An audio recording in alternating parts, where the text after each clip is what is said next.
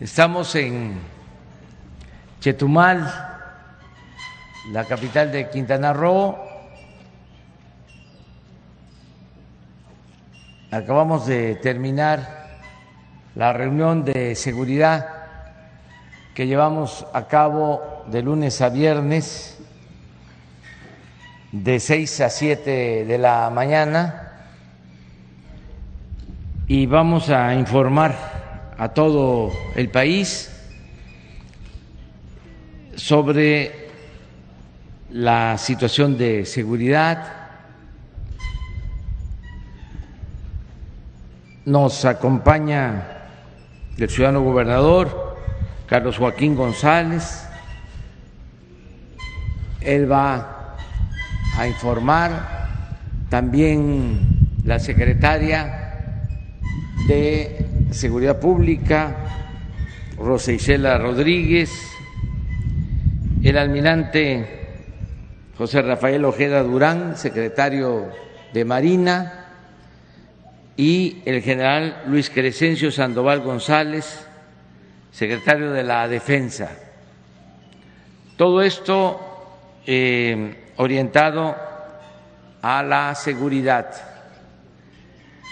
y también terminando eh, de informar sobre este importante tema, eh, Berenice Romero Domínguez, encargada del despacho de la Procuraduría Federal del Consumidor, va a dar a conocer cómo están los precios de los combustibles, lo que hacemos todos los lunes el quién es quién en los precios de los combustibles. Y luego abrimos para preguntas y respuestas. También les eh, doy a conocer que estamos aquí en Quintana Roo porque hoy vamos a participar en un acto de ofrecimiento de perdón al pueblo maya por la represión que han padecido desde la conquista en los tres siglos de dominación colonial y en los dos siglos del México independiente vamos a participar en esta ceremonia del perdón, de ofrecer perdón, de ofrecer disculpa a los mayas en Felipe Carrillo Puerto, antes Chan Santa Cruz. Vamos a estar eh, a las 11 de la mañana y nos va a acompañar el eh, presidente de la República Hermana de Guatemala. Entonces comenzamos eh, con el ciudadano gobernador eh, Carlos Joaquín González, que siempre ha trabajado con nosotros de manera coordinada. Nosotros hemos trabajado con él de manera coordinada. Hemos eh, logrado una estrecha colaboración con el gobierno del estado de Quintana Roo. Por eso estamos aquí y le damos la palabra al ciudadano gobernador.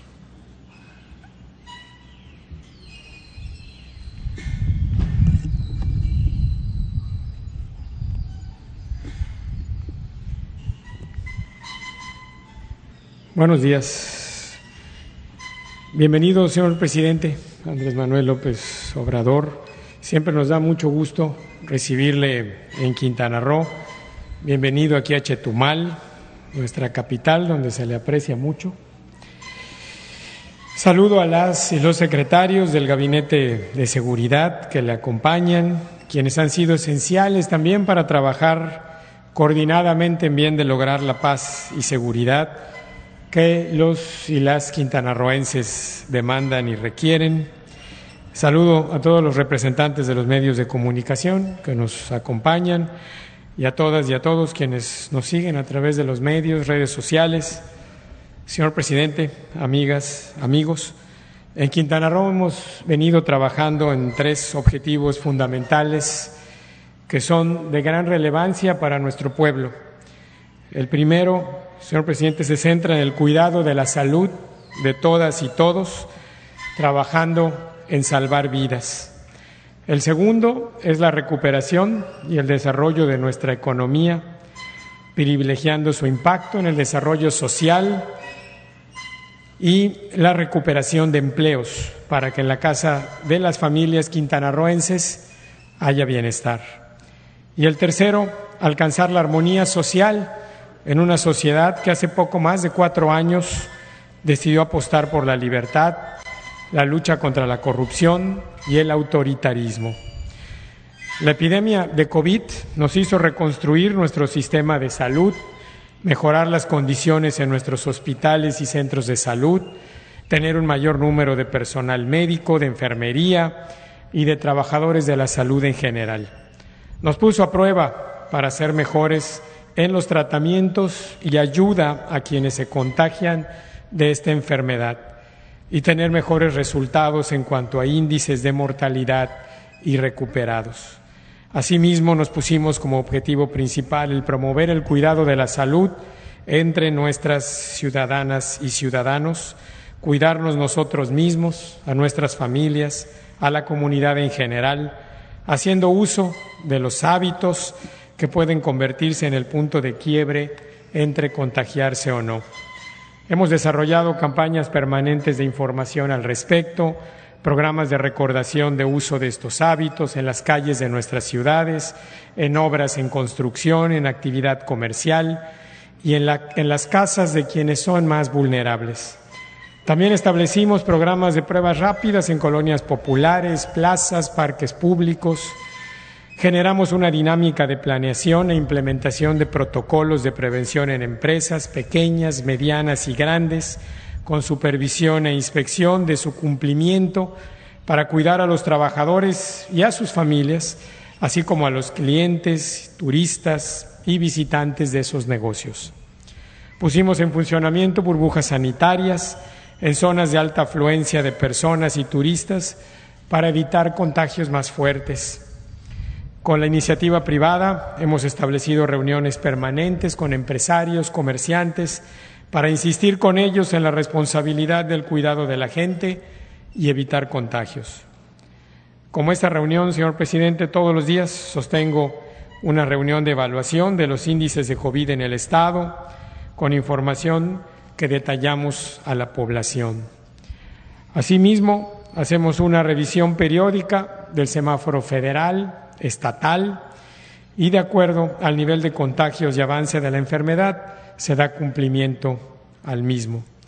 Mi gratitud a la Secretaría de Salud, al Instituto Mexicano del Seguro Social, a la Secretaría de la Defensa Nacional y de Marina por su decidida participación en los temas de salud y por supuesto, señor presidente, trabajamos con el apoyo total y en coordinación con el Gobierno de la República en el programa de vacunación que hemos seguido de cerca, colaborando, apoyando, verificando y participando para lograr mejores niveles de avance y mejores resultados. Le, informo, en, Quintana Roo se han aplicado poco más de 170 mil dosis de vacunas en trabajadores de salud de la primera línea eh, se ha aplicado casi 10.000 primeras dosis, poco más de 9.000 segundas dosis y en personal de segunda línea se han aplicado casi 8.000 primeras dosis. Al momento, el acumulado de dosis aplicadas en adultos mayores es de más de 94.000 primeras dosis y casi 50.000 segundas dosis. Sin embargo, la realidad nos puede rebasar. La edad promedio de nuestro Estado es la más joven del país, con 26 años de edad, por lo que estamos seguros que hay una mayor necesidad de vacunas en poblaciones de menor edad. De hecho, y como dato referencial, la gran mayoría de nuestros contagios se da en personas en edad productiva, entre los 25 y 50 años principalmente, a quienes trabajan en el sector turístico y de servicios. Hace ya casi un año, señor presidente, tomé la decisión de indicar que el turismo era una actividad esencial para la vida económica y social en Quintana Roo. Más del 86% de nuestro Producto Interno Bruto se debe al sector de los servicios. Sabía que corremos mayores riesgos, pero era necesario abrir los destinos para poder salir adelante en bien del bienestar de la población.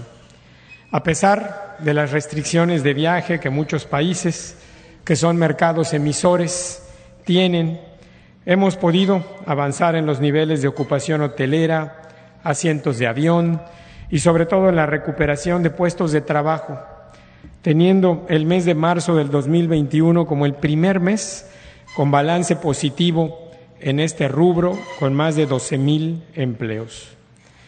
La necesidad de equilibrar el cuidado de la salud con los diversos programas de prevención y de hospitalización y trabajar en la recuperación de la economía era necesario y ha venido dando buenos resultados. Estamos siempre vigilantes, pues el comportamiento de la pandemia es fluctuante, lo que nos obliga a adaptarnos. Afortunadamente no ha habido crecimientos fuera de control en el Estado y con la buena voluntad y responsabilidad de las y los quintanarroenses, las y los empresarios, las y los presidentes municipales y sus equipos y el trabajo en conjunto del Gobierno, hemos ido avanzando de manera correcta. Asimismo, tenemos otros problemas importantes que tomamos con atención y, trabajamos en su solución. Uno de ellos que no podemos dejar de atender es el arribo del sargazo al Mar Caribe.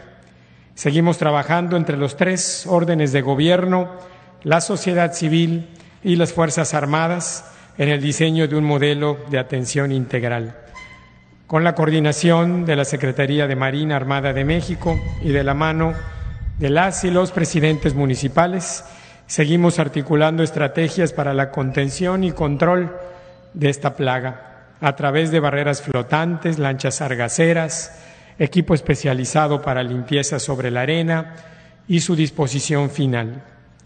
En materia de seguridad y lucha contra la violencia, esta sigue siendo la principal demanda de los quintanarroenses. Aún y cuando podemos decir que todos los indicadores delictivos registraron una tendencia por debajo de los años anteriores, y hemos invertido una muy importante cantidad de trabajo y dinero para garantizar la protección de nuestra población, no es motivo de celebración mientras haya un solo quintanarroense afectado por la inseguridad. Sin embargo, si bien estos números pueden parecer una buena noticia, aún hay mucho por hacer. Seguimos trabajando de la mano de la sociedad para no permitir que la violencia siga siendo de las suyas y que la seguridad tiene que volver a las calles de nuestras ciudades y volver a todos los rincones del Estado. Yo agradezco a todos los miembros de la mesa de coordinación en materia de seguridad, integrada por la Secretaría de la Defensa Nacional, la Secretaría de Marina, la Guardia Nacional, la Fiscalía General de la República, la Secretaría de Seguridad y Protección Ciudadana, el Centro Nacional de Inteligencia, el Instituto Nacional de Migración, la Delegación de Programas en el Estado de la Secretaría del Bienestar, la Secretaría de Gobernación, la Fiscalía General del Estado, la Secretaría de Seguridad Pública del Estado, el Poder Judicial de Quintana Roo y la Secretaría de Gobierno del Estado, su colaboración, iniciativa y compromisos por acompañarnos en la lucha en favor de la protección de nuestra ciudadanía. Asimismo, seguimos fortaleciendo las acciones de reacción, inteligencia, tecnología y control con el objetivo de ir a la raíz del problema y atender los factores de riesgo.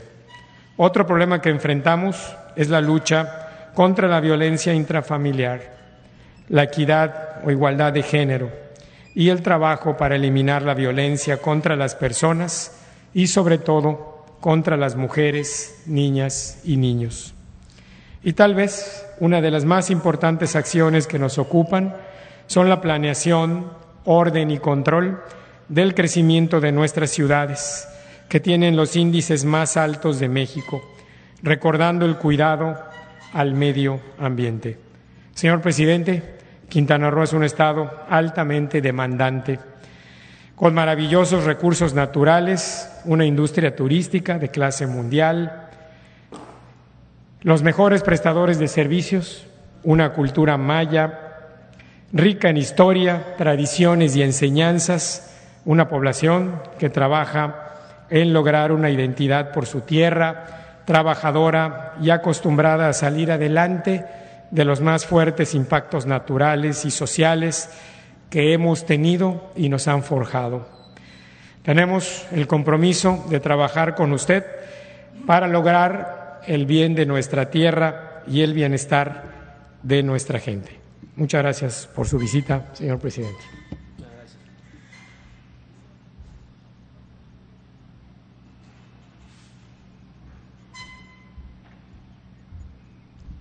Con su permiso, señor presidente, muy buenos días. Vamos a presentarles el estado de fuerza federal que existe en este estado. La que sigue, por favor. Como lo pueden ver aquí en, los elementos desplegados tanto del Ejército, Marina y Guardia Nacional, un total de 6.062, con un 81% efectivo desplegados 4.911. La Fuerza Aérea tiene 10 aeronaves, la Secretaría de Marina 32 unidades de superficie y 16 aeronaves. La que sigue, por favor. El personal desplegado se encuentra en estos servicios. Operaciones para la construcción de la paz, operaciones del Estado de Derecho en la mar, protección marítima y portuaria, operaciones del Sargazo, búsqueda de rescate, atención a emergencia sanitaria y la vacunación desplegados en todo el litoral del estado. La que sigue, por favor. Para la construcción de la paz con 2.749 elementos, hay una mesa de seguridad estatal, cuatro regionales, Benito Juárez, Cozumel, Solidaridad y Otompe Blanco. Es una coordinación con autoridades estatales y municipales donde se realizan actividades eh, en colonias con mayores índices delictivos. Asimismo, operaciones de intercepción terrestres se han llevado a, cabo 21 servicios desplegados, aéreas se han llevado a cabo 13 positivos y 7 negativos y se hará un recorrido de patrullaje terrestre de aproximadamente 1.650.828 kilómetros. La que sigue, por favor. En lo que se refiere al Estado de Derecho en la mar, tenemos 200 elementos desplegados. Eh, operaciones Inflexible y Farallón son las que se, así las, denominamos. También hacemos comunicación insular a la isla de Holbox, Isla Contoy y Banco Chinchorro para habituallamiento logístico y relevo de personal destacamentado en esas eh, islas. en la que se refiere a interdicción marítima, hemos realizado 1.932 operaciones de guardia costera para vigilancia de zonas marítimas mexicanas. La que sigue, por favor. En lo que se refiere a actividades de marítima eh, protección portuaria, tenemos 37 elementos, hemos realizado 467 operaciones de vigilancia, de inspección y control de recintos portuarios. La idea pues, es neutralizar el tráfico, marítimo, eh, tráfico de mercancía ilegal y se coayuva con autoridades fiscales y aduanales para la prevención del delito de mercancías que, no, que entren eh, ilegales al país. La que sigue, por favor. En lo que se refiere a Operación Sargazo, tenemos 289 elementos desplegados. Estamos vigilando las, las costas del Estado y se, pues, la, la, limpieza de las playas del litoral de Quintana Roo y la Mujeres hasta el municipio de Otompe Blanco. Tenemos dos unidades de superficie, 12 sargaceras, 16 embarcaciones eh, menores, barreras 4.252, tractores y barredoras 4. Esto es lo que tiene el Estado mexicano para combatir este... No es un problema, es un fenómeno natural que se está dando. La que sigue, por favor. En lo que va desde el 2019 a la fecha, como ustedes pueden ver, hemos recolectado en toneladas en lo que es en las playas, 108 mil, y en el mar 144 mil, eh, perdón, 1.444 toneladas, en total 109, 492 toneladas es lo que llevamos, 109.492 toneladas es lo que se lleva al día de la fecha. La que sigue. En lo que se refiere a de búsqueda y rescate, tenemos tres estaciones este, de búsqueda y rescate, 71 personales en los que elaboran, eh, tenemos un centro de, subcentro de coordinación en la región naval, se han atendido 152 llamadas de auxilio, 251 personas rescatadas y 15 evacuaciones médicas en la mar. La que sigue, por favor. En lo que se refiere al plan eh, DN3, Marina y plan de Guardia Nacional para lo del COVID, tenemos 644 elementos desplegados entre las tres fuerzas. Se han atendido 800 pacientes, se han eh, contratado 118 profesionales de la salud y se han trasladado 436 pacientes a instalaciones hospitalarias y también se han trasladado 5.7 toneladas de insumos médicos vía aérea. La que sigue, por favor. Igualmente, siguiendo con la atención a la emergencia del COVID, la vacunación estas son las vacunas que se han distribuido aquí en el estado, las Pfizer, AstraZeneca y Sinovac, personal 367 elementos, actividades logísticas, cuatro aeronaves empleadas, cuatro unidades de superficie, 15 vehículos terrestres, 12 operaciones navales y se han efectuado 27 horas de vuelo. Le cedo la palabra al general para continuar. Con su permiso, señor presidente. Bien, eh, continuamos explicando eh, los efectivos desplegados, los 4.911 hombres desplegados aquí en el Estado. Ya mencionó el almirante secretario siete misiones o servicios que cumple en el personal de las tres Fuerzas Armadas. Ahorita vamos a, explicar cinco misiones más. Para, para adelante vamos a explicar el despliegue de 2.090 hombres eh, adicionales. Tenemos 239 eh, dando seguridad a instalaciones estratégicas de aquí del Estado, 108 eh, participantes en el plan de migración y desarrollo en la frontera norte-sur, 349 dando seguridad a los tramos del tren Maya, eh, 1148 en plan, de, plan DN3, plan Marina, plan de Guardia Nacional para la atención a desastres y 246 elementos eh, realizando las actividades de intercepción terrestre y aérea de drogas ilícitas. Vamos a explicar cada una de estas. Adelante, por favor. Eh, 239 elementos en seguridad de instalaciones. Tenemos aquí en el Estado cinco recintos portuarios tres eh, aeropuertos y servicios auxiliares, eh, dos instalaciones del sistema de administración tributaria, en total son diez eh, instalaciones estratégicas que cuida el personal de las tres Fuerzas Armadas. Adelante, por favor.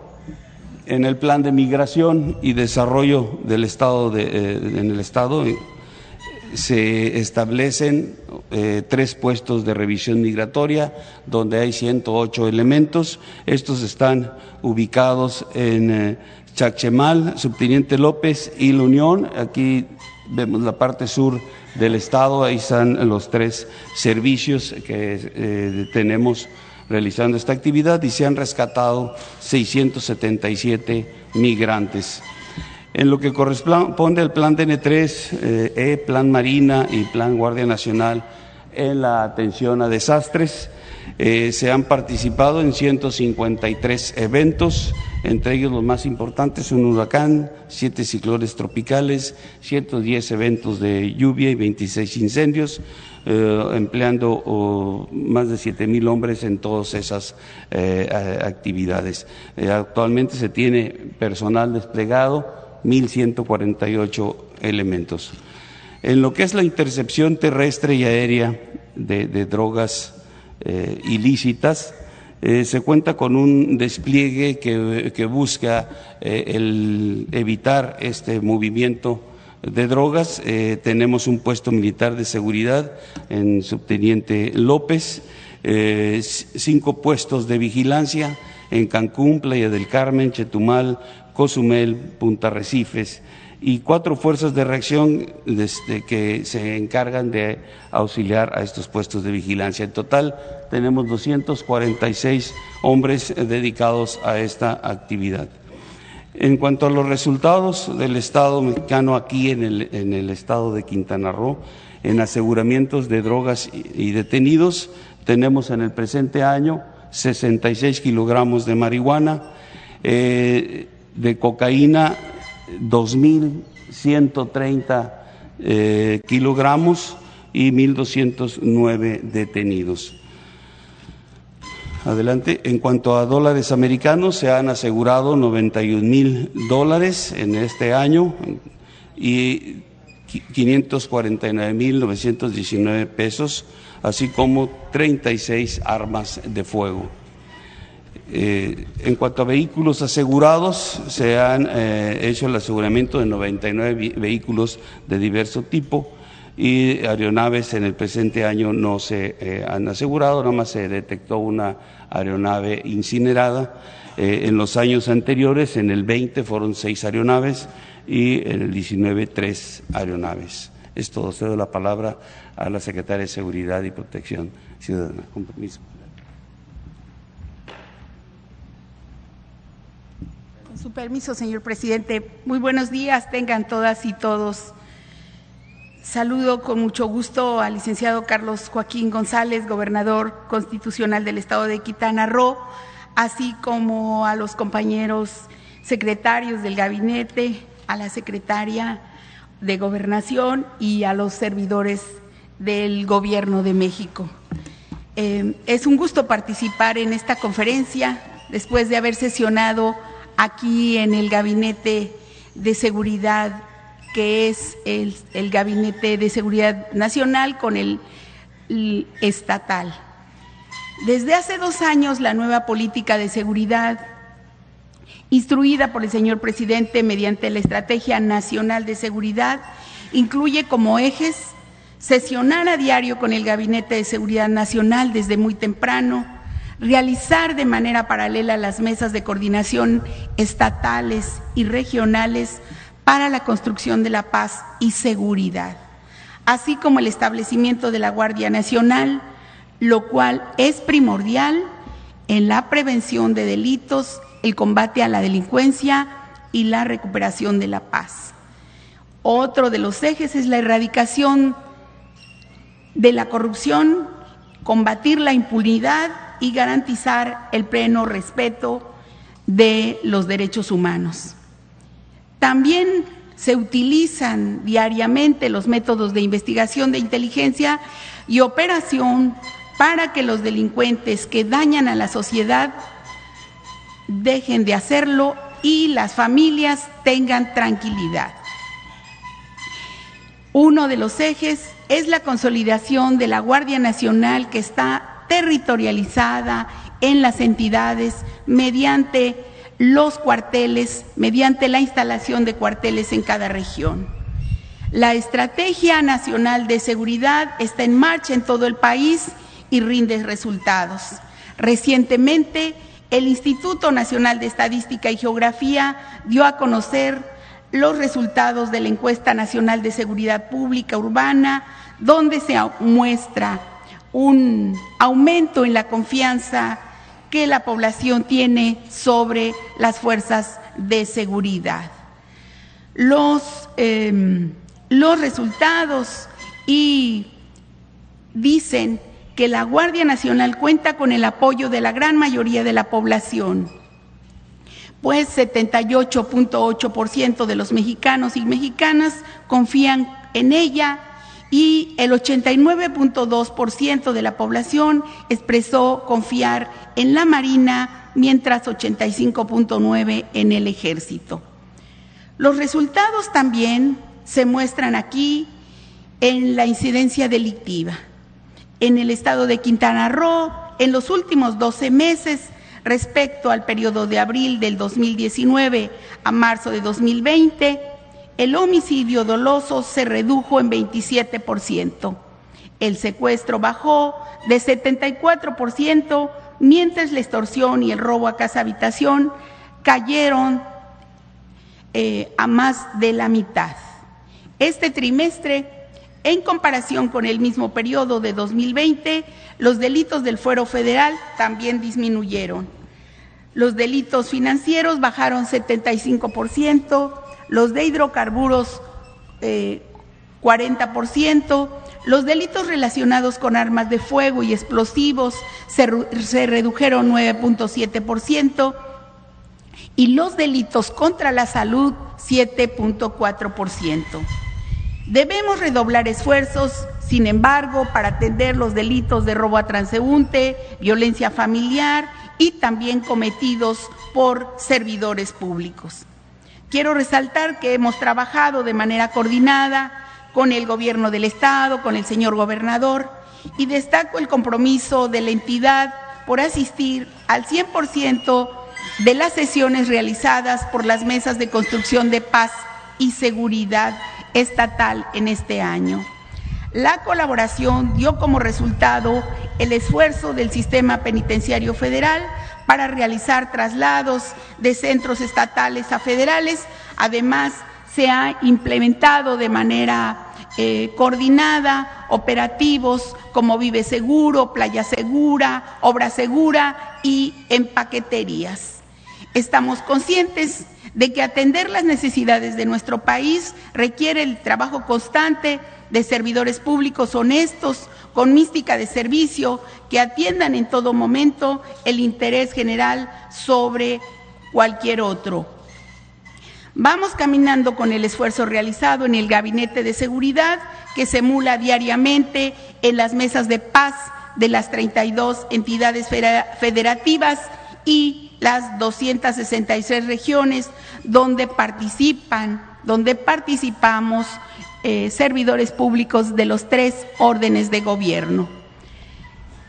Decir que vamos, finalmente que vamos a salir adelante con el trabajo conjunto entre la sociedad y el gobierno. Finalmente, y en otro tema, decir que el, el sábado, el sábado primero de mayo, se eh, recibió un exhorto por parte del juzgado segundo de distrito de procesos penales federales en el estado de Jalisco y esto es relacionado con el caso de Jesús Héctor Palma Salazar o Héctor Luis Palma Salazar, alias el Güero Palma, relativo a la causa penal 6-2018-9.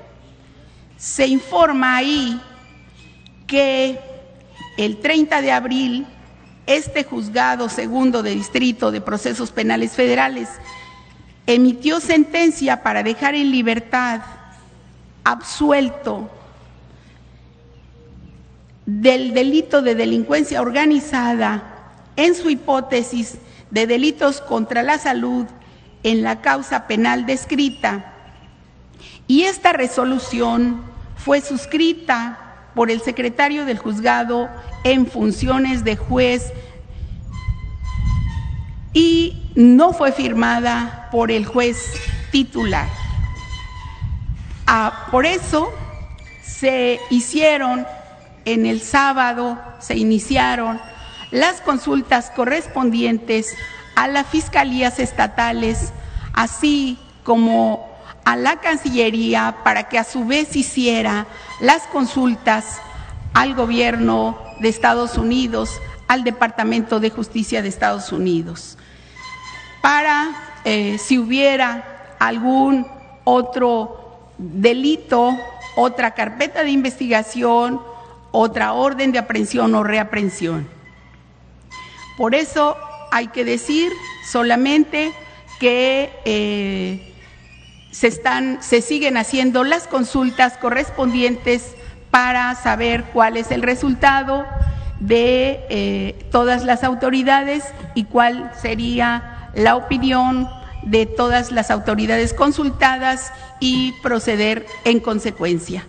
Eh, estamos eh, pues en el seguimiento de este y de otros casos que pues hay que decirlo, fue un anuncio el día sábado, día primero de mayo, inhábil, y hasta el momento se continúan haciendo las consultas en las entidades para saber si se tiene alguna otra, otra orden de aprehensión u otro proceso pendiente. Sería todo.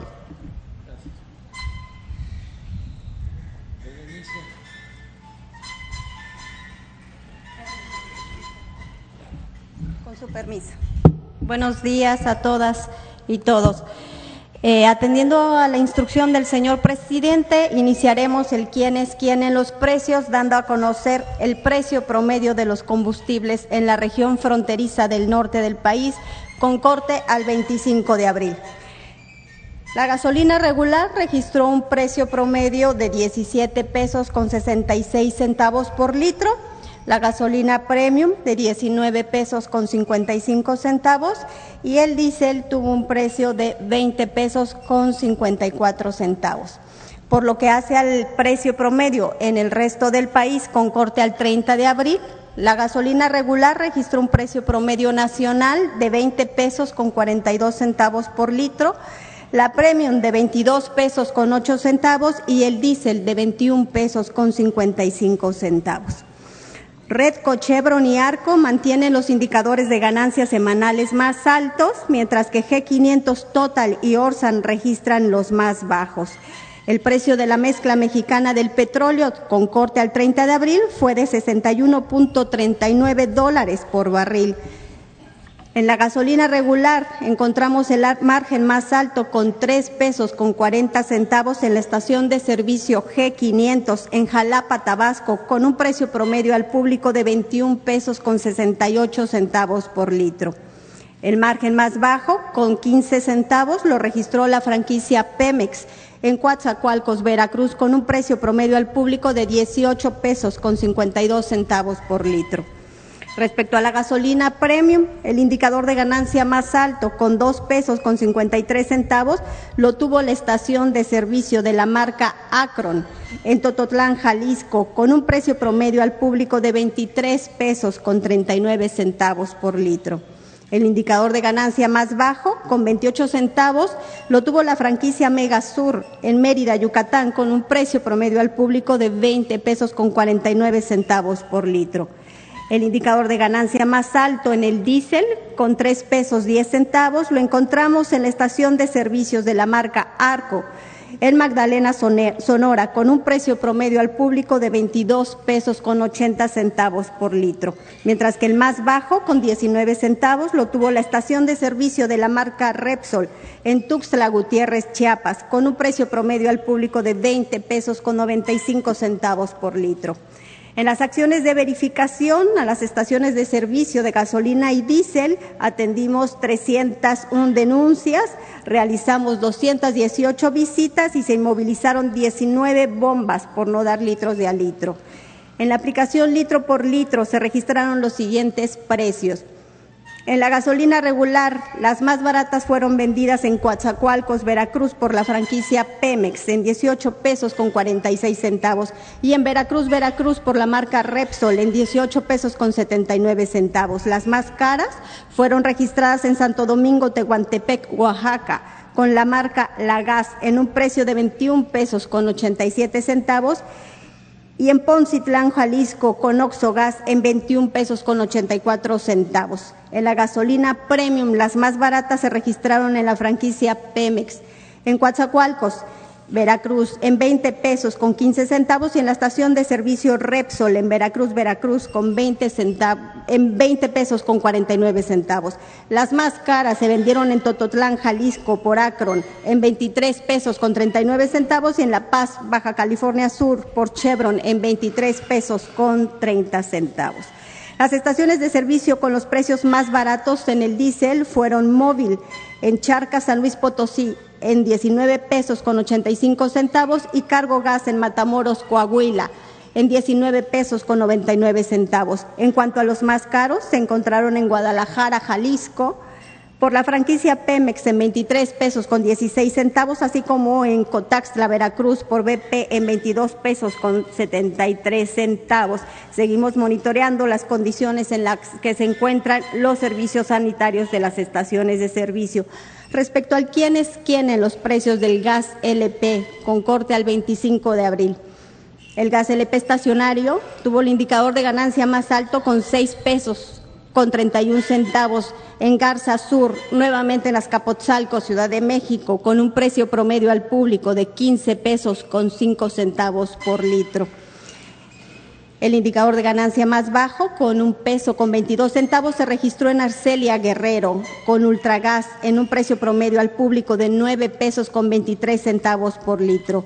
En el gas LP en cilindro, el margen más alto con 10 pesos con 53 centavos lo encontramos con Global Gas en Azcapotzalco, Ciudad de México, con el precio promedio al público de 27 pesos con 24 centavos por kilo. El indicador de ganancia más bajo de 4 pesos con 24 centavos lo tuvo Gas del Trópico en Juchitán de Zaragoza, Oaxaca, con un precio promedio al público de 20 pesos con 34 centavos por kilo. En los precios promedios diarios del gas LP siguen descendiendo. Al 28 de, con corte al 28 de abril, el gas en cilindro promedió 22.68 centavos por kilo, mientras que el gas estacionario tuvo un precio promedio de 12 pesos con 13 centavos por litro. En las acciones de verificación en las estaciones de servicio de gas LP con corte al 30 de abril se realizaron 80 verificaciones. Se, se, revisaron 434 cilindros, no se detectó ninguno en mal estado. De igual forma, ninguna estación se negó a ser verificada. Gracias, señor presidente. Muy bien. Este, como complemento, ya para entrar a la sesión de preguntas y respuestas, solo hacer un comentario acerca de la orden de este secretario de un juez para liberar al señor Palma. Quiero aprovechar para informar de esta decisión del Poder Judicial con un procedimiento que no es lo más adecuado. No se puede emitir una orden para liberar a un recluso acusado de delincuencia organizada un sábado en la madrugada. Eso coloquialmente se conoce como sabadazo. Y luego eh, de manera terminante, ordenar que se le liberara en la noche y todavía hasta ayer otra orden para liberarlo a las cuatro de la tarde. Es hasta después de ese último requerimiento que se logró la ampliación de un plazo de 48 horas. He dado instrucciones a la secretaria de Gobernación, la licenciada Olga Sánchez Cordero, para que se analice la conveniencia de llevar a cabo una reforma en las leyes correspondientes para que asuntos de esta naturaleza no se traten en días inhábiles, que no sean los sábados y los domingos. Esto no significa limitar las libertades e incumplir con lo que establecen las leyes. Es actuar con transparencia absoluta porque no es un asunto nada más de carácter legal que corresponda al Poder Judicial, al Poder Ejecutivo. Es un asunto de Estado. Se tiene que cuidar el decoro y la dignidad del Estado mexicano no se puede exponer el prestigio del Estado mexicano. Imaginemos si se libera a cualquier persona y al día siguiente, a los dos días, aparece, como ya ha sucedido, de que es buscado por agencias extranjeras. ¿Cómo queda el gobierno de la República? Bajo sospecha. Y nuestro gobierno no establece relaciones de complicidad con nadie y no va a caer en ninguna trampa que signifique desprestigiar al Estado mexicano. Van a transcurrir estos dos días, lunes, martes, por eso lo estoy dando a conocer, para que las autoridades municipales, estatales, federales, los poderes del gobierno de México, agencias internacionales, expresen, manifiesten si existe algún elemento, denuncia, proceso de extradición en curso. Si no es así, se procederá de acuerdo a la resolución del juez del Poder Judicial. Entonces, queremos informar sobre este asunto. Mañana vamos a dar a conocer si hay asuntos pendientes. Hasta que se concluya el plazo que otorgó el juez. Eso es lo que queríamos expresarles.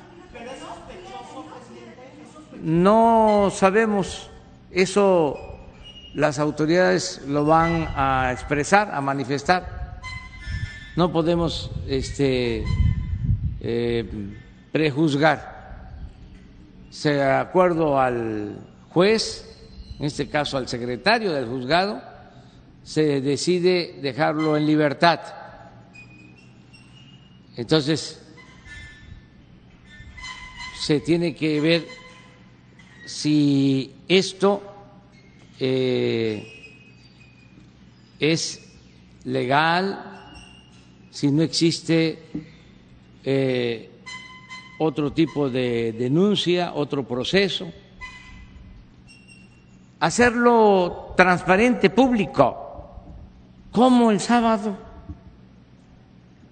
Este, en la madrugada, día primero de mayo. Entonces, no podemos nosotros eh, actuar a la ligera y pueden decir, es un asunto del Poder Judicial, sí, pero también es un asunto del Estado mexicano.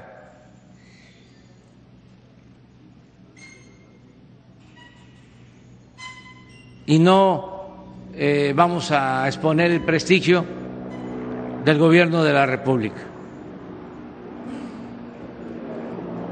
Se da el tiempo, se recoge la información, la Fiscalía de la República tiene que intervenir, actuar, eh, se tienen que terminar las consultas de relaciones exteriores para eh, verificar si no hay procesos de extradición en curso. Y si no existe nada, se tiene que respetar la decisión del juez.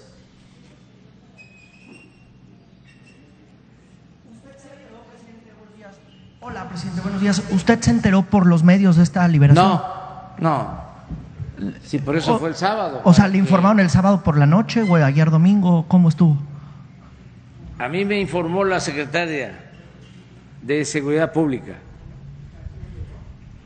de que habían enviado a la Secretaría encargada de los penales que se le liberara.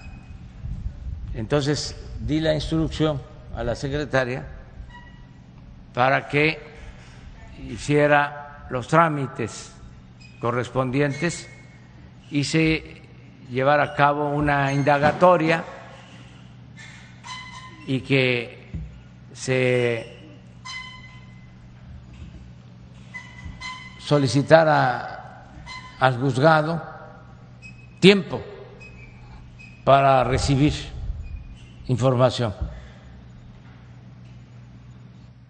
A pesar de eso, este se presentó otro exhorto. Que ese fue el de ayer, el del domingo. El del domingo. Y también ayer mismo ya este el juez amplió el plazo a dos días. Pero lo cierto es que yo quería que este llegáramos a esta conferencia para informar. Oiga, presidente, ¿y si alguien de su gobierno se hubiera quedado dormido, si no le hubieran informado, este presum bueno, este narco estuviera liberado? Sí, sí, lo hubiesen liberado. Y imagínense las sospechas no, hubiera sido un escándalo mayúsculo. Pues sí, porque como que nos tienen un poquito de este, ganas, ¿no? Nuestros adversarios. Este, pero no es eso, no es un asunto personal. Repito, no es un asunto del el Poder Judicial, de la Secretaría de Seguridad Pública, es el Estado Imagínense la sospecha, las burlas,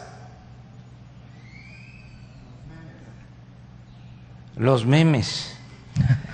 Este pasó algo parecido cuando se liberó al señor Caro Quintero no sé si fue fin de semana,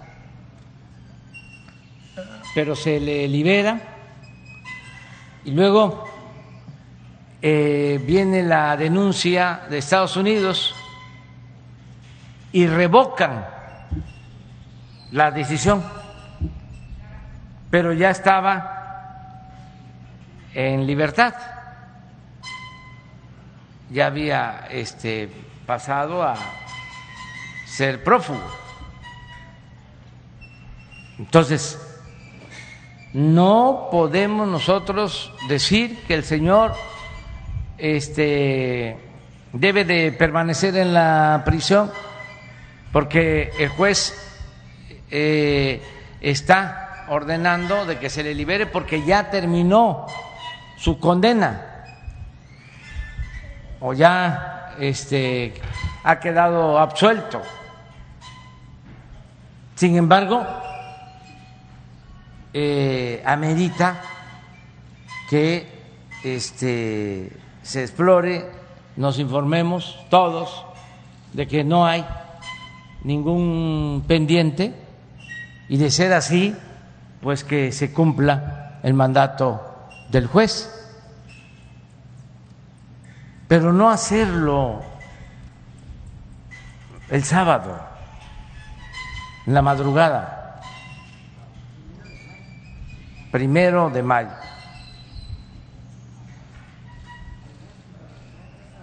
Los eh, técnicos y abogados, no todos desde luego, se olvidan de que la forma es fondo.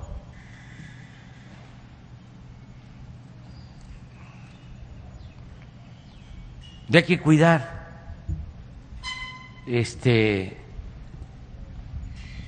la imagen del Estado mexicano. Ya no es como antes de que este, nos señalaban de afuera, este, acusando al gobierno mexicano de complicidad. Ningún gobierno extranjero debe de eh, acusar al gobierno mexicano y no dar motivo para eso porque somos un país libre, independiente, soberano. Presidente, eh, en más temas de seguridad, ¿qué información tiene del gobernador de Tamaulipas, Francisco Javier García Cabeza de Vaca? Eh, le quitaron el fuero en San Lázaro, luego los diputados locales en Tamaulipas dicen que no se puede aplicar esta medida. Eh, el ¿Qué información tiene del gobernador? ¿Está en funciones? ¿No está en funciones? ¿Está desaparecido? Pues la información que ustedes tienen este, no tiene fuero, pero el Congreso de Tamaulipas lo eh, protegió. Es un proceso legal. Yo creo que va a ser resuelto por la Corte. Van a decidir cuál es el procedimiento adecuado, correcto. Y no nos adelantemos ni este en favor de una opción o de otra. Este, si es un problema de interpretación de la Constitución de la ley, por eso existe el Poder Judicial y en especial la Suprema Corte de Justicia. Entonces, ¿podemos decir que es un gobernador que está en un proceso para quitarle el fuero? ¿O ya le quitaron el fuero? es que como el Congreso tiene una bronca entre San Lázaro y el local. Vamos a pedirle a la Pues ahora sí que vamos a aprender. Cámara de Diputados ya votó la declaración de procedencia, por lo tanto, en mi opinión, eh, efectivamente ya no tiene fuero, como lo acaba de señalar el señor presidente. Y eh, como dijo también, hay un proceso legal en curso ya se interpuso una controversia constitucional por parte de la Cámara de Diputados del Estado de Guanajuato, del Congreso de Guanajuato, y como lo acaba de señalar el presidente, será la resolución de la Suprema Corte la que determine. Pero por lo pronto ya hubo la declaratoria de procedencia, ya fue votada y en mi opinión el gobernador en ese caso ya no tendría el fuero constitucional. Gracias. Gracias. Presidente, una pregunta más, eh, digo, ya, ya, abusando. Oiga, eh, fíjese que ayer eh, pues veíamos que parece que todavía hay algunos funcionarios, no de la primera cancha, sino de tantito más abajo, que parece que no se ajustan a este famoso tema de la austeridad republicana y algo que ha dicho desde el primer minuto que empezó su gobierno. Eh, ayer la cónsul de, eh, de Estambul, Isabel Arvide, eh, dijo que, que, bueno, que inclusive lo iba a buscar pues fue eh, grabada en primera clase viajando en clase premier de Ciudad de México a Chetumal. Luego dijo que era porque no había suficiente espacio en el avión. En el avión sí había suficiente espacio en clase, eh, de, en clase pues normal, en clase turista. Entonces la pregunta aquí es, eh, ¿qué está pasando con estos funcionarios que todavía parece que, que, no, que no están entendiendo pues una regla de, de su gobierno y ya lleva un rato su gobierno? Bueno, ahí va poco a poco este, cambiando el estilo de comportarnos como servidores públicos. Es un proceso y yo pienso que se ha avanzado mucho. El que ya no hay la prepotencia que había antes Nada más imaginen que hace poco, hace tres años, el presidente viajaba en un avión lujosísimo, de los aviones más lujosos del mundo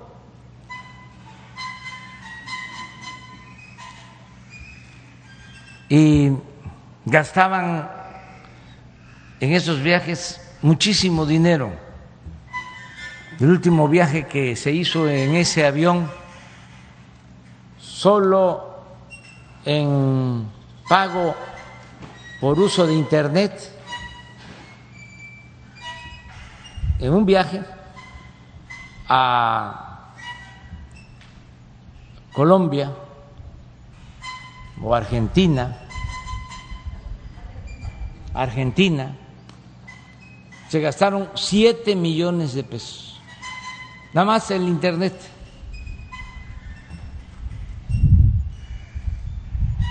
Pues con eso yo he volado casi un año, es lo que este, han costado mis boletos de avión,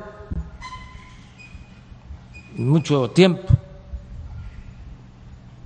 Entonces, todos esos excesos ya no existen.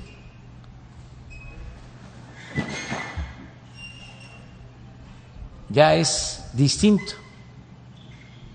Yo llegué aquí por carretera, por cierto, el viernes que volé de México a Cancún,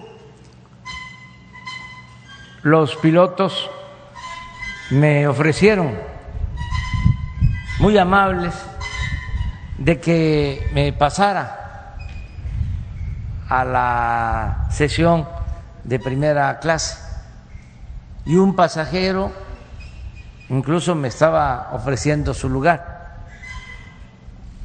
ya les expliqué amablemente también de que no lo podía hacer y en ese avión viajamos muy cómodos, es de la, misma serie del avión presidencial, un avión muy grande, de 280 pasajeros. Claro que el avión presidencial, como tiene espacios amplios, y hasta recámara, pues el cupo es para 80 pasajeros, está adaptado. Entonces ya no existen esos lujos, esa prepotencia, pero pues hay un proceso, hay una inercia y yo espero que todo eso se termine pronto, que este, todos actuemos con austeridad republicana, como decía el presidente Juárez, que los funcionarios aprendemos, aprendamos a vivir en la justa medianía. Entonces, este, llegamos el viernes, eh, estuvimos en Mérida, estuvimos en Campeche, estuvimos en Escárcega, ayer dormimos en Espujil.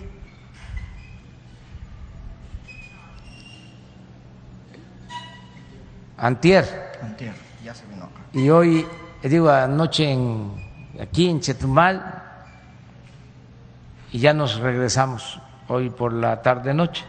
Entonces, poco a poco va a ir esto eh, cambiando y hemos avanzado bastante. ¿Cree que cambie la cónsul? Porque además este viaje VIP se da en medio de unos eh, audios que, que, se filtraron hace una, dos semanas, ¿no? ya no me acuerdo. Sí, es que siempre... Donde sugiere que hay pues, hostigamiento pues, laboral.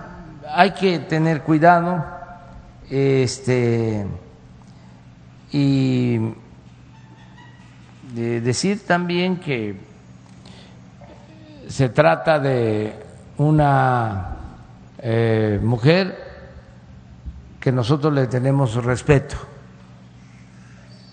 la señora cónsul Isabel Arvid. Por eso se le nombró porque es una mujer que ha hecho periodismo desde hace muchos años y ha hecho un periodismo polémico y ha padecido también de persecución y del poder. Y a eso se debió básicamente el que se le haya eh, nombrado para ser cónsul. Es este una reivindicación a su labor. Puede ser muy polémico lo que estoy planteando, pero nosotros eh, protegemos a los perseguidos. Fíjense cómo son las cosas. Oiga, presidente, pero entiendo que, esté protegida, se entiende, y lo que está diciendo, pero aún así no tendría que pues decirle que, se ajuste. Eh, sí, porque si el presidente puede, pues cualquier funcionario puede. Todos este, tenemos que eh, ir eh, mejorando, todos, todos, todos, todos. Este y lo que antes eh, se veía como normal ya no es así. Entonces tenemos que ir cambiando, pero es un proceso, somos seres humanos, siempre he dicho que lo perfecto pues tiene que ver con la naturaleza, con el creador. Los seres humanos eh, no somos perfectos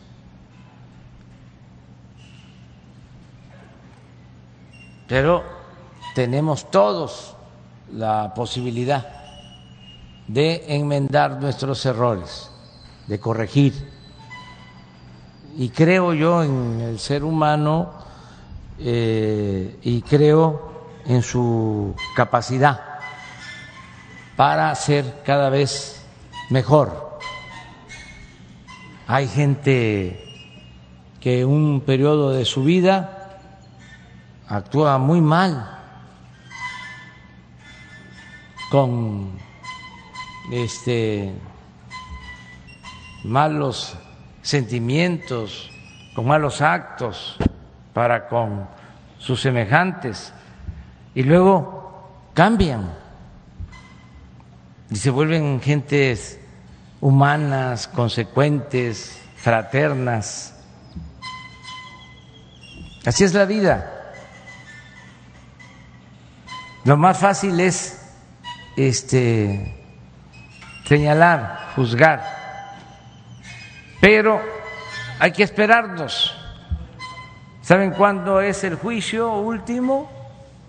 Cuando uno deja de existir. Entonces sí, ya. Se puede este, hacer el balance de la vida de un personaje público. Gracias. Compañera. A ver, tú. Nohochmak, el nunca pechetka, tialo no. Tialin, uchben, inlako. Hasta ya bak yuchutom. Et at uchatalba belak waya. Machen katalba ke chino hochmak kabeta tasikton. Ya bachba. Yo lo patal inlako be.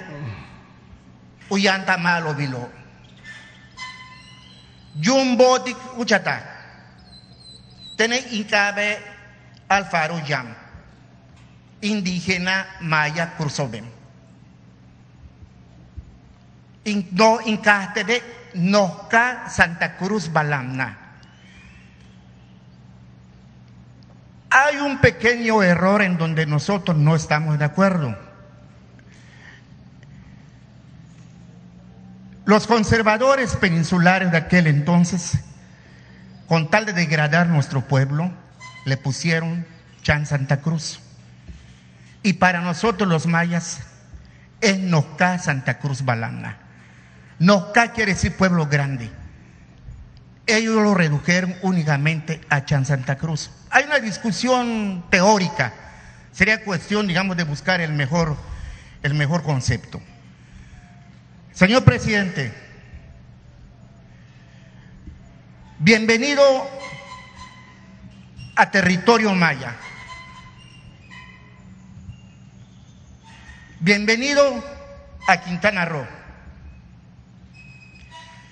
Y honestamente, y honestamente a mí me da mucho gusto que tanto usted como el señor gobernador se preocupen y estén de, y estén de la mano para el desarrollo de, nuestra, de nuestro Estado. Hay varias cosas que le quiero platicar.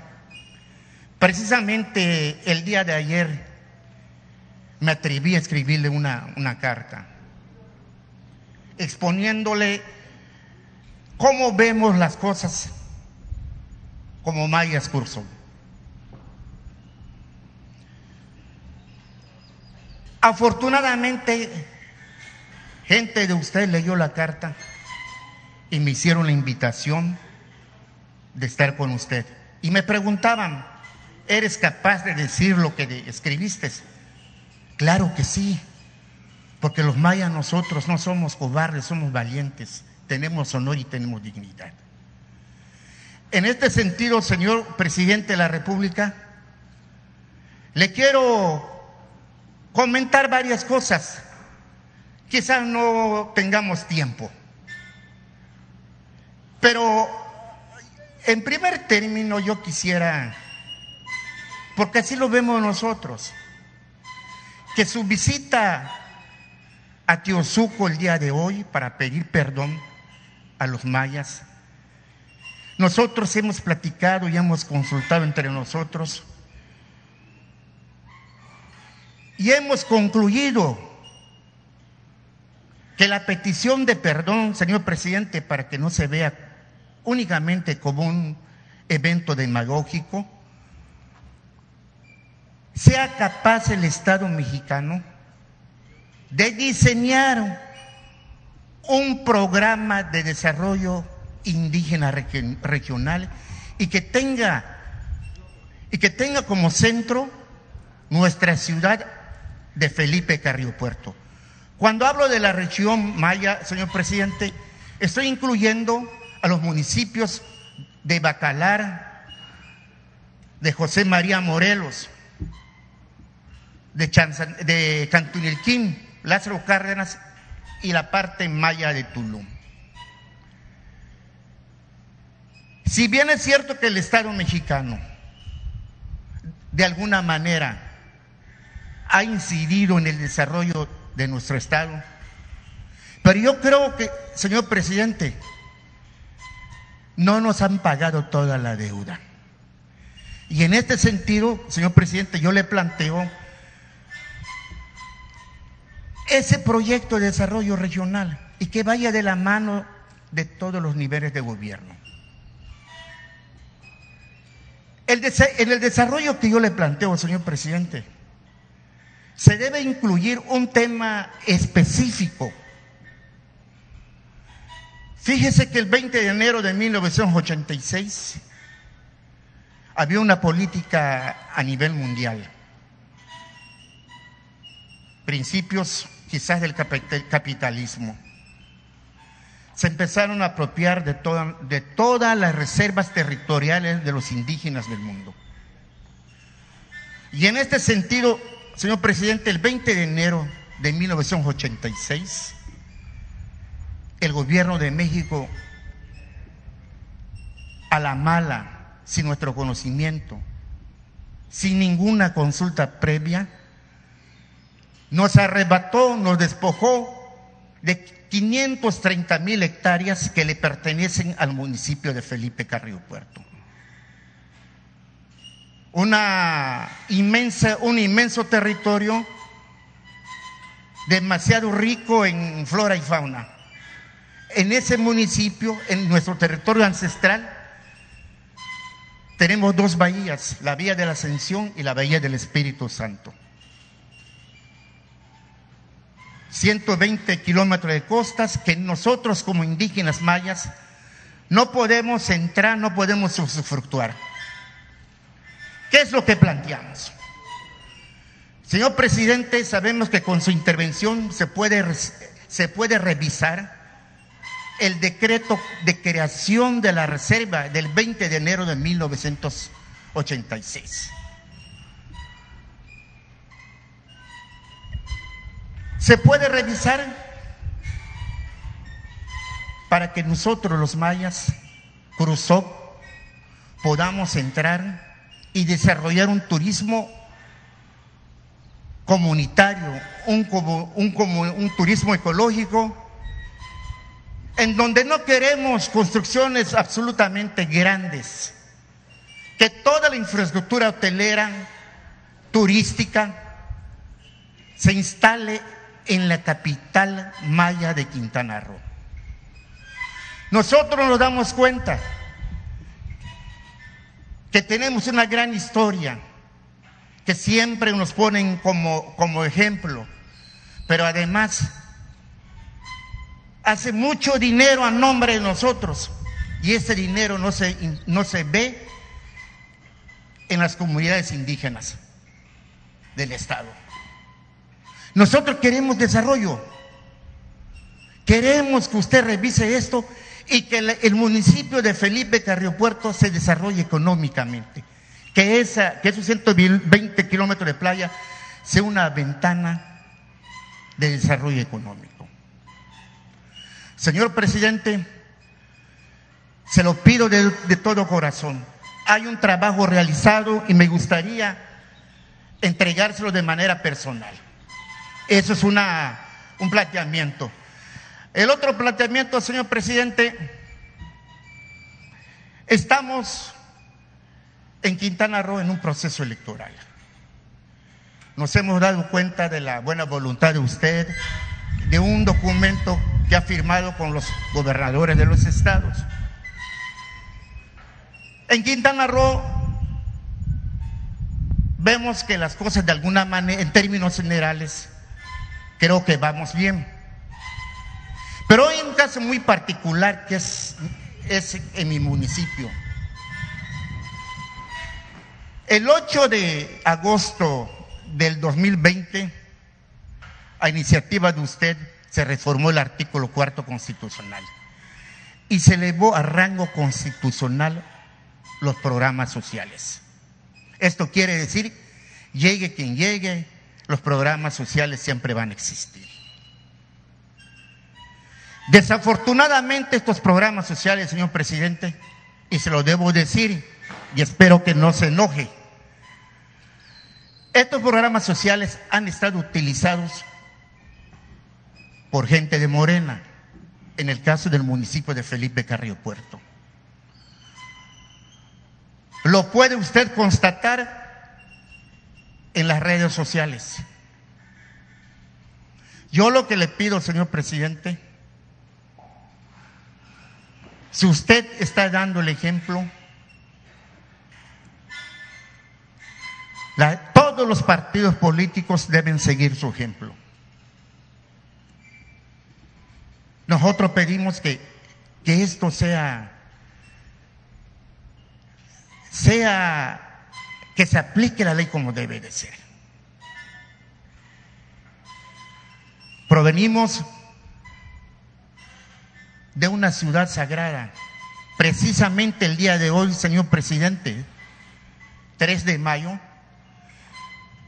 después de una, unos, como una semana de festividades en 1900, por estrategia militar, decidieron abandonar la ciudad de la ciudad de Nocá, Capocolche Balanda, por una cuestión estratégica. Pero antes de irse, le presentaron una batalla fuerte al ejército invasor, al ejército federal, en alianza con los caciques de Yucatán.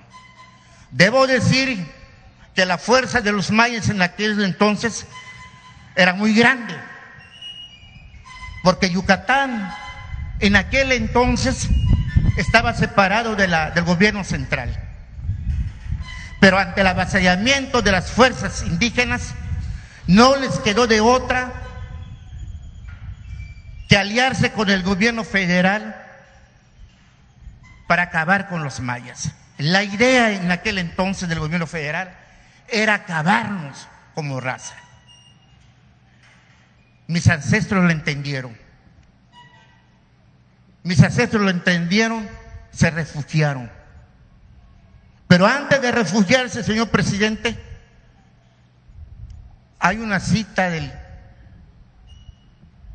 del Chilán Balam en donde dice que nosotros llegará el tiempo en que recuperemos nuestra ciudad. Los mayas nunca fuimos derrotados militarmente. Y ahí, lo, ojalá, y se lo digo de frente a los militares, nunca fuimos derrotados. Nunca firmamos un tratado de paz. En este sentido, tampoco queremos si no hay los motivos suficientes, tampoco nos vamos a levantar en armas. Si queremos un trato especial para los mayas de Quintana Roo. Si queremos que las instituciones se fijen en nosotros. ¿Por qué lo digo? Porque desde hace dos años, señor presidente, lo ando persiguiendo, precisamente para plantearle este problema. Nos han dicho la, Semarnat, el INPI, que nos va a atender. Pero de pronto, señor presidente, nos cancelan todas las reuniones para exponer este problema. Yo no veo ninguna justificación, ningún, ningún motivo suficiente de peso para que esto no camine. Señor presidente, le agradezco que me haya escuchado. Espero que esta plática entre los mayas usted no sea la única, ni la última. Y sí le pido, señor presidente, si lo agarro así de repente, A lo mejor no puede dar la respuesta, pero al menos, señor presidente, se lo dejo pendiente y quisiera pedirle que a través, a través de cualquiera de sus funcionarios nos escuche y nos atienda. Yung bodig no hochmak. Hachta kima kingo guayaneche. Inlat obe. Hachta kima kiolo uchatala, uchatala wilo. Muchas gracias, señor presidente. Su visita aquí a Quintana Roo lo vemos excelente. Mis compañeros con los que he platicado me han pedido agradecerles sus atenciones hacia nosotros. Y también, ¿por qué no decirlo, señor presidente? Cuando usted tenga la oportunidad, visítenos en Nosca, Nosca Campo Colche. Eso es todo, señor presidente. Espero no haberlo ofendido. Los mayas así hablamos de frente, no lo vamos a ocultar nunca. Queremos el desarrollo de nuestro, estado y sobre todo de la zona maya. Muchas gracias. Muy bien. Pues vamos a, este, establecer eh, comunicación. Le voy a pedir a Jesús Ramírez, que está aquí, que es el de comunicación social del gobierno y vocero del gobierno, que hable contigo. Vamos a estar en Felipe Carrillo Puerto más tarde. Yo voy a leer un texto que tiene que ver con lo que estás planteando. No puedo, por la veda electoral, decir lo que estamos haciendo y lo que se va a llevar a cabo porque no es solo, como tú lo mencionas, el ofrecer perdón, es también eh, hacer justicia. Lo estamos haciendo con todos los pueblos originarios, lo estamos haciendo con los pueblos yaquis, hay un plan de justicia y se está haciendo y se va a profundizar aquí con los herederos de la gran cultura maya. De eso vamos a hablar más tarde y que se establezca la comunicación. Lo de la reserva, pues como tú eh, estás consciente, es un asunto que debemos de tratar con mucho cuidado desde luego eh, hay que eh, mantener estas reservas sin invasiones, porque lo que suele pasar es que se decretan reservas, así ha sucedido, y aparecen este, poseedores de grandes extensiones de esas reservas, dentro de la reserva, que se adueñan de esos terrenos, de esas reservas. Tenemos que cuidar eso. Sí. Sí. hasta con título de propiedad. Sí. El caso de Roberto Hernández en Putapájaro. Sí, sí. Eso este, es lo que tenemos que ver. Este, y eh, no utilizar este mecanismo que es eh, bueno de reservar áreas naturales, no utilizarlo como una forma de simular los acaparamientos de tierras y de los lugares más bellos de Quintana Roo y de México. Pero eso lo vamos a tratar con este Jesús Ramírez, si te parece. Y te invito para que estés en la ceremonia. Pero él te va a este a dejar pasar. La compañera. Gracias, presidente. Buenos días, Dalila Escobar, de A Tiempo y también de Luces del Cielo, Quintana Roo. Preguntarle primero sobre un tema de la región eh, que tiene que ver con eh, la declaratoria, bueno, el decreto para eh, exenciones arancelarias en Chetumal. Si bien es cierto que es distinto al eh, decreto que tiene que ver con el, tema de la exención de, del IEPS en gasolinas, ha habido confusión en la región porque se pensó que iba a bajar el precio de la gasolina. Eso por un lado. Por otro lado, los pobladores afirman que, bueno, no han visto a cuatro meses de que entrara en vigor este decreto que, en el que Chetumal se hacen las exenciones arancelarias, no han visto como resultados como esperaban. Muchos, bueno, consideran que está el tema de la pandemia, pero la pregunta es más o menos en cuánto tiempo se podría observar que hay cambios, que hay avances en esta materia. Y como dice el decreto del tema de las exenciones, cada año se va a revisar el listado de ver qué cosas eh, eh, ingresan o no en beneficios fiscales, si se estaría pensando en algún momento en la zona de Chetumal estar bajando también el precio de la gasolina. Sí, miren, yo creo que esto sí lo podemos tratar, no creo que nos vayan a este, infraccionar. Es nada más decir que desde el primero de enero entró en vigor un acuerdo para que eh, Chetumal quedara libre del pago de impuestos por la importación de mercancías. Se quitan los aranceles. En el caso de lo que se importe a Chetumal. No eh, se paga nada si se trae de otros países. Aquí hay que aclarar que ya prácticamente se quitaron los aranceles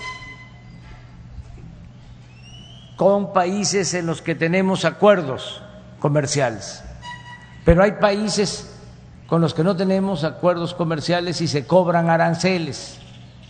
En este caso, eh, si se traen mercancías de esos países a Chetumal, no pagarían nada. Eso es lo que establece el acuerdo. Em, por ejemplo, no tenemos acuerdo comercial con China. Todo lo que se traiga de China a Chetumal no paga impuestos. Espérame. Eh, dos, como en la frontera norte se reduce el pago del impuesto sobre la renta al 20% y se reduce el IVA a la mitad en el caso de Chetumal. No eh, sé cómo esté lo de los energéticos eso es lo que puede ser distinto a los acuerdos en el norte, pero lo voy a revisar. No están incluidos.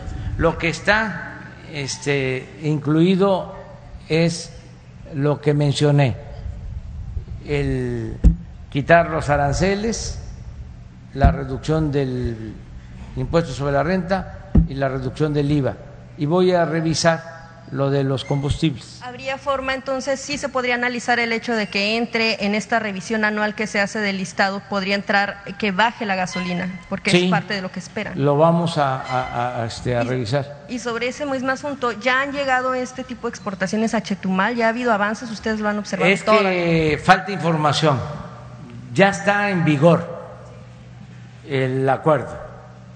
Desde el primero de enero cumplimos con el compromiso pero hay que hacer el trámite. Por ejemplo, los que se dedican al comercio, a las importaciones, tienen que este, inscribirse en un registro. Hay ciertas normas para que no se vaya a abusar de esta decisión que se tomó para beneficiar a Chetumal. porque Chetumal era zona libre, franca, y entonces venía mucha gente del sureste a comprar artículos de bajo precio, de todo tipo. Entonces, se está repitiendo lo mismo. Ese apoyo a Chetumal lo autorizó, si no mal recuerdo, o si no estoy equivocado, el presidente Cárdenas, que el gobernador este, debe de saber sobre esto. Entonces, lo inició el presidente Cárdenas y se mantuvo hasta Salinas, que lo quitó en 93 o 94, 1993 o 94 del siglo pasado. Entonces ahora se restablece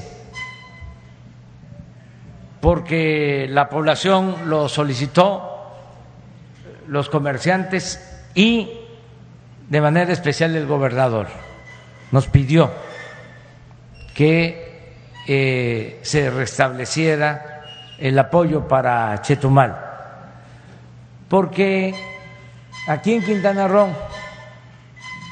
el desarrollo se ha orientado más hacia el norte. Se habla de Quintana Roo y este, se está pensando en Cancún. Y Quintana Roo, pues, es también el sur. El sur también existe, como la canción de Serrat de Tulum para Otompe Blanco. Este, hay mucho abandono. Ahí está eh, Felipe Carrillo Puerto, está Morelos, ahora Bacalar, eh, Otompe Blanco. Son municipios con pobreza, con necesidad de apoyo. Todo esto ya lo estamos atendiendo y a eso se debió lo de Chetumal. Es cosa de informar, tenemos que dejar que pase la veda este, y dar toda la información presidente. En otro tema, sobre el asunto de la prueba PISA, eh, hubo una situación en la que se informó incluso desde la Organización para Cooperación y el Desarrollo Económicos que mostraban preocupación en torno a que México no está aplicando las primeras pruebas que son de campo para que a partir de ahí participen en esta evaluación que mide el eh, aprendizaje de estudiantes de 15 años de edad. Preguntarle eh, concretamente si usted ha dado la instrucción de que México va a participar en esta prueba PISA de la, PISA de la OCDE o eh, cuál es la determinación que están. Todo lo que signifique mejorar la educación es apoyado, es respaldado. Todas las pruebas. Y estamos nosotros participando. Para mejorar la educación, bueno, ahora lo que se está haciendo es apurarnos en la vacunación de maestros, maestras, para el regreso a las clases presenciales. Hoy nos informaba el gobernador que aquí se está avanzando en la vacunación del personal médico encargado de COVID. Ya prácticamente están todos vacunados. Ya se avanzó mucho también casi todos los adultos mayores de 60 años de Quintana Roo ya están vacunados, deben de quedar algunos, pero fue porque ellos este, decidieron no vacunarse y como no es eh, por la fuerza, sino es voluntario, pues tenemos que respetar la voluntad de la gente. Pero ya eh, en los municipios ya eh, se instalaron en todos centros de vacunación para adultos mayores y ahora se está preparando lo de los maestros y luego ya iniciamos de 50 a 59. Entonces, sí se está pensando en el regreso a clases lo más pronto posible en eh, Quintana Roo, en coordinación con el gobierno del Estado. Todavía no hay fecha, ¿verdad? Todavía no, pero este, lo queremos hacer antes de que concluya el ciclo escolar. Presidente, sobre el tema de la OCDE, entonces, ¿cuál será el motivo por el que eh, tienen información de que en México no se están aplicando estos... eh, Hay que este, verlo. Ahora salen muchas cosas en los medios, no solo en los nacionales, también los internacionales. Este, muchas eh, noticias falsas, Esta sería una- hasta en los más famosos, ¿eh? el New York Times, el Washington Post, el Wall Street Journal, el Financial Times. Este, a veces desinforman, eh, no tienen ética en el manejo de su información y a lo mejor los directivos ni lo saben, muchas veces son los corresponsales que antes este, los eh, apapachaban, los trataban este, muy bien en el gobierno federal. Ya Jesús no tiene este, un departamento de atención a corresponsales extranjeros. Entonces antes este, eran eh, eh, consentidos, se les colmaba de atenciones, de privilegios.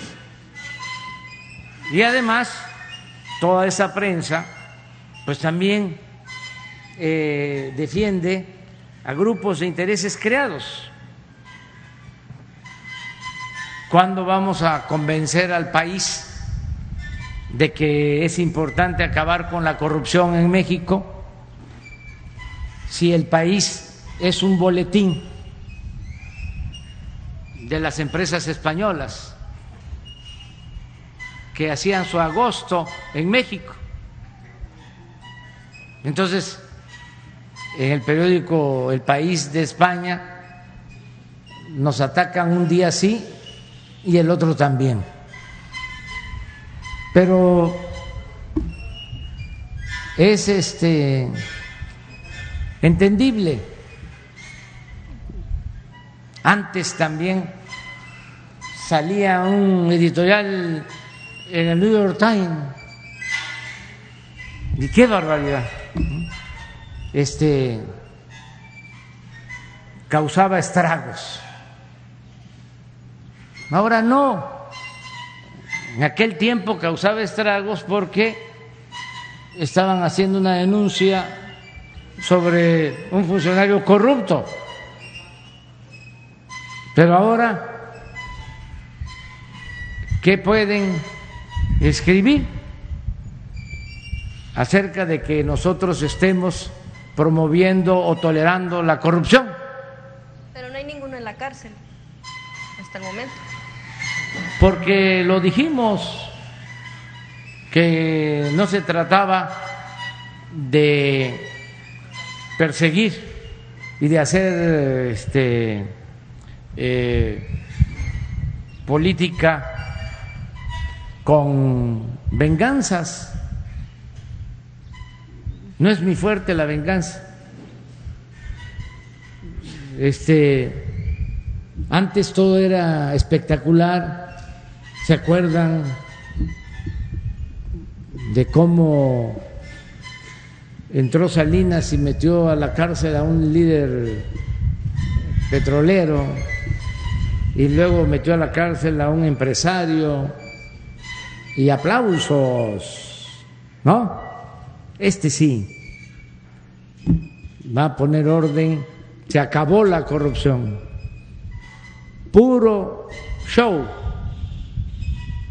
¿Cuál fue el gobierno más corrupto? del periodo neoliberal? ¿En qué gobierno se entregaron más bienes del pueblo y de la nación a particulares, allegados a Salinas? Entonces, toda esa faramaya ya no tiene ningún efecto. Sí, México va a continuar en la prueba piso, o sea, no sale del prueba Pues yo piso. creo que sí, Es- sí, este sí, sí. No tiene por qué no continuar. Todo lo que sea bueno para México. Si me dicen, va a continuar México tolerando la corrupción de las empresas extranjeras, digo no. Pero si me dicen, va a continuar México permitiendo que se hagan pruebas para que mejore la calidad de la enseñanza, digo sí. Todo lo que nos convenga. Bien, presidente, y finalmente un tema que bueno, usted ha referido porque dice que es un asunto de democracia y bueno, eh, este fin de semana también ya queda eh, declarado que es Evelyn, la hija de Félix Salgado Macedonio, quien será la candidata ya Morena no a la gubernatura de eso, Guerrero. ¿eh? Pero yo lo que le quiero preguntar es por lo que usted mismo publicaba hace algunos años en el que decía que poner a eh, que personas poderosas o Que políticas conste que si este, Solamente- este, hay una sanción, la compartimos. No, gracias. No, pero bueno, más que nada por lo que usted publicaba, si comparte la idea solamente de que si políticos eh, están poniendo a sus familiares es nepotismo, vil y corrupción, eso es lo que usted publicaba, ¿lo, lo sigue pensando y sería el caso de Félix Salgado Macedonio? Mire, mejor no hablemos porque este, están desatadas las campañas. Entonces, no nos metamos en eso. Dejemos que el pueblo elija libremente a sus autoridades. Eso es la democracia. Que el pueblo decida. No podemos nosotros suplantar el papel protagónico de los ciudadanos. Es el pueblo el que manda, es el pueblo el que decide. Esa es la democracia. No los medios de información, con todo respeto. No los gobernantes, con todo respeto. No el INE, no el TRIFE, con todo respeto. El pueblo es soberano en la democracia, es el que manda. Entonces, van a haber elecciones, van a ir los ciudadanos a participar, a depositar una boleta, voto libre, secreto. Esa es la democracia representativa. Y vamos a esperar a que el pueblo decida y mm, que nadie se este, eh, ofusque ni se ponga nervioso.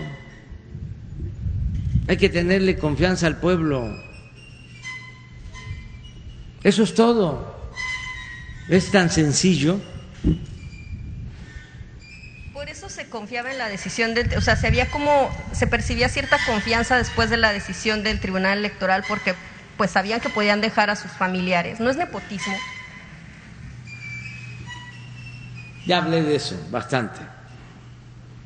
Yo, este, lo único que puedo decir es que hay que respetar la voluntad del pueblo de Guerrero, del pueblo de Michoacán y del pueblo de México.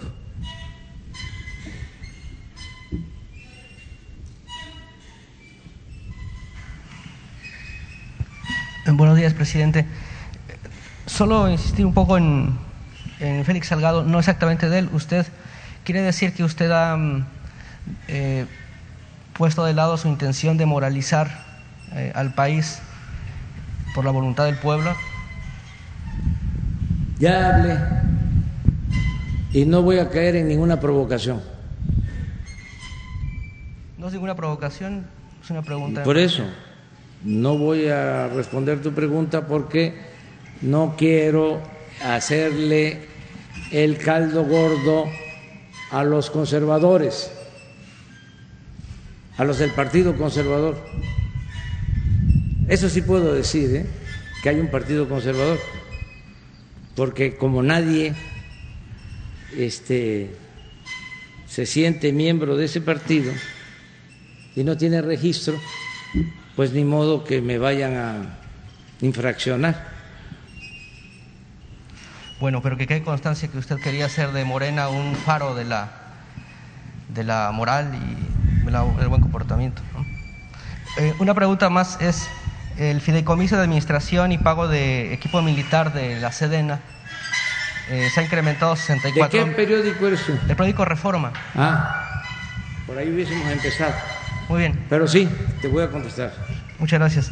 El fideicomiso de la Sedena ha aumentado 64 mil millones de, pesos, que es, es, lo doble de los otros fideicomisos que usted no ha criticado, y de órganos eh, autónomos como el INE, el INAI, COFETEL. Eh, ¿Para qué quiere tanto dinero la Sedena? ¿Por qué usted no critica de la misma manera estos fideicomisos corruptos y opacos que usted, como usted los, califica en otro, en otro ámbito? Bueno, para que eh, sigamos informando, porque si no, no nos entendemos. Yo sostengo de que el periódico Reforma es el vocero del Partido Conservador. Que durante mucho tiempo fingió ser independiente. Pero lo cierto es que se dedica a apoyar a la oligarquía de México. Su origen del periódico Reforma es eh, El Norte, un periódico de Monterrey, de Nuevo León, que tiene mucha influencia desde hace tiempo. También porque es el periódico de los potentados de Nuevo León tiene tanta influencia ese periódico del norte que ha puesto a gobernadores y muy malos gobernadores. Han impuesto gobernadores mediocres y ladrones, los del periódico El Norte. Ese periodismo se trasladó a la Ciudad de México ¿Con quién creen ustedes? ¿Cómo surgió el Reforma? Que es de la misma empresa editorial del norte, con Carlos Salinas de Gortari. En ese sexenio se fundó el Reforma. Y ese periódico nunca vio nada del gran saqueo que se llevó a cabo en México durante el gobierno de Salinas de Gortari. Al contrario, se dedicó a aplaudir y a callar Con el paso del tiempo ese periódico siguió aplicando la misma política. Ya no estaba Salinas, pero se siguió aplicando el salinismo como política. Ahora que se lleva a cabo un cambio verdadero. Iniciamos nosotros la cuarta transformación de la vida pública.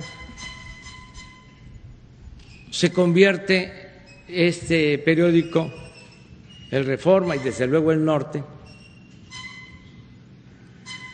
en los principales adversarios de nuestro movimiento.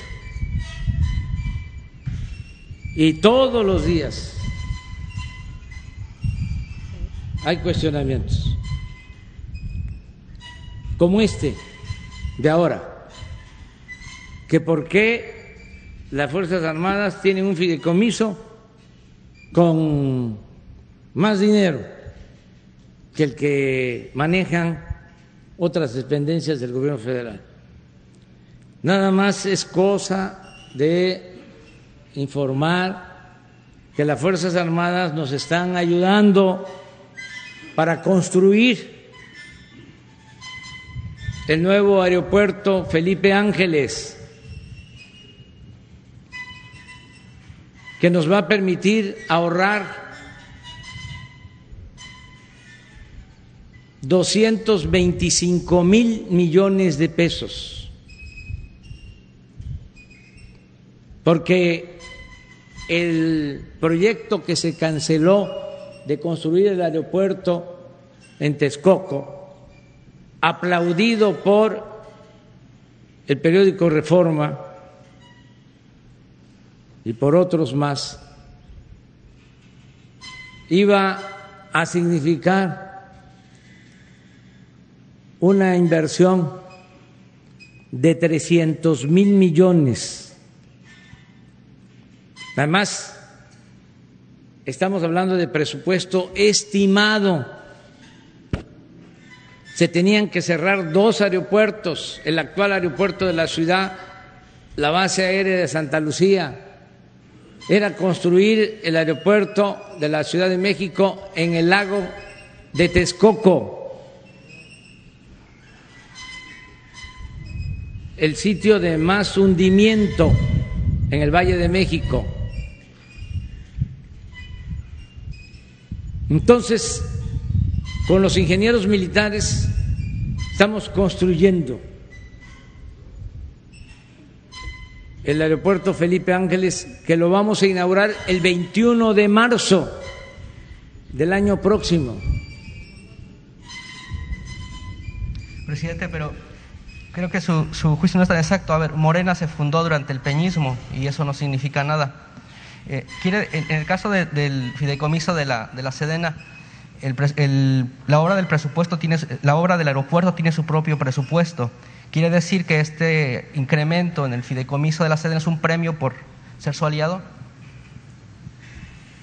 Yo quisiera este, reconocer siempre tanto a la Secretaría de Marina como a la Secretaría de la Defensa, porque son dos instituciones fundamentales del Estado mexicano, dos pilares fundamentales del Estado mexicano. Y de manera muy especial, estas dos instituciones nos han ayudado a llevar a cabo la transformación que necesita el país, porque el salinismo con sus voceros, como el Reforma, eh, provocaron la decadencia de México.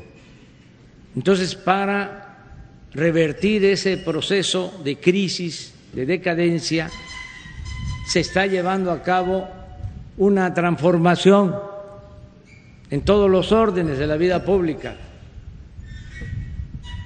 Y eh, para este, ser más claros, no solo nos están ayudando estas dos instituciones, sino que les tengo absoluta confianza, porque en las dos instituciones hay valores hay profesionalismo, hay disciplina, hay lealtad y hay honestidad. Entonces, si no le gusta el reforma, pues lo lamento. A mí tampoco me gusta que el norte esté queriendo imponer al candidato para Nuevo León, otra vez. No digo de qué partido, pero están haciendo labor. No les basta con el daño que le han hecho a Nuevo León, imponiendo malos gobernadores. Y para precisar, porque no se vayan a quedar con la idea de que el norte está queriendo imponer al candidato del partido aparentemente más conservador. No, está este, queriendo imponer al partido de, de Salinas. Ese es el candidato. No, no, no es el movimiento ciudadano.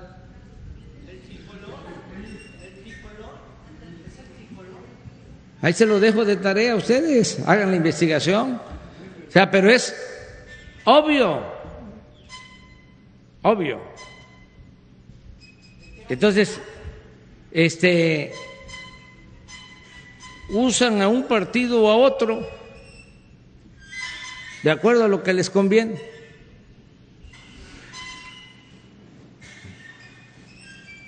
Entonces, eso es lo que sucede con el reforma y no es un asunto contigo, es con Junco, con los dueños y con los jefes de Junco, o sea, los patrocinadores si me permite de Junco. Si me permite otra pregunta nada más. Ayer organizaciones civiles eh, acusaron que el- su gobierno no ha respondido a la recomendación de la, de la Corte Interamericana de Derechos Humanos sobre el- los- la represión en Atenco, especialmente la recomendación que le hicieron de crear un observatorio de monitoreo de la fuerza, inclusive el resarcimiento al daño, eh, al daño de las mujeres que Si fueron no se ha hecho, se tiene que hacer, este, porque nosotros somos respetuosos de los derechos humanos. Entonces, este, lo vamos a, a revisar. Le voy a pedir a Alejandro Encinas que él dé un informe sobre este asunto, si te parece.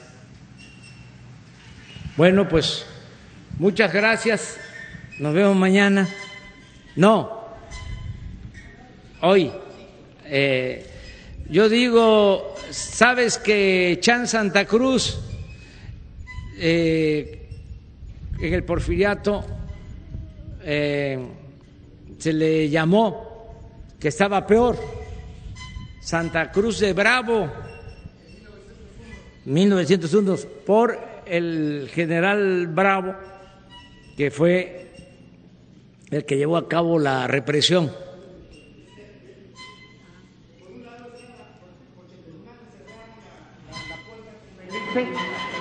a través del, del Pompeyo, Pompeyo, por el, por el norte, por el sur, por Yucatán venía este, Bravo. Nos querían hacer una pinza para acabar. Te va a gustar este mi escrito de hoy. Vas a ver. Bien, señor presidente. Y ya quedamos vernos. Muchas gracias.